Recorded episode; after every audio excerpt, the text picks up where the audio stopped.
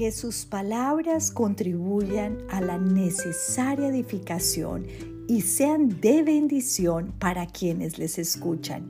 Efesios 4:29. Señor, gracias por tu palabra que me alimenta y guía hoy una vez más, invitándome a afirmarme en una fe que se perfecciona con mis obras de servicio a los demás. Te ruego llenes mi corazón con tu amor incondicional para que toda palabra que salga de mi boca y toda acción de mis manos sean constructivas para los demás. Te amo, Señor. Gracias, Señor, porque soy testigo viviente del poder transformador de tu fe, una fe que se manifiesta visiblemente en tus obras. Te suplico me ayudes a correr hoy a tus brazos, a descansar en tu seguridad, a no preocuparme ni dejarme llenar de ansiedades.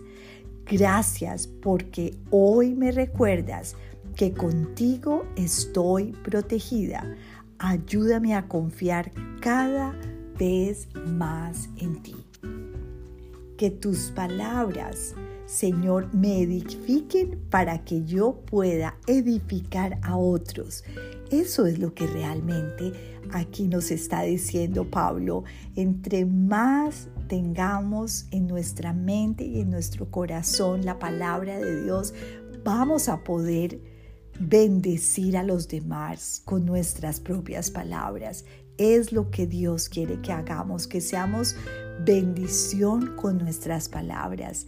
Y sabemos que las palabras tienen mucho poder para bendecir o para hacer mucho daño. Y Él quiere que seamos constructivos, que bendigamos con la palabra. La palabra de Dios nos bendice y nosotros bendecimos con nuestras palabras. Dios te bendiga.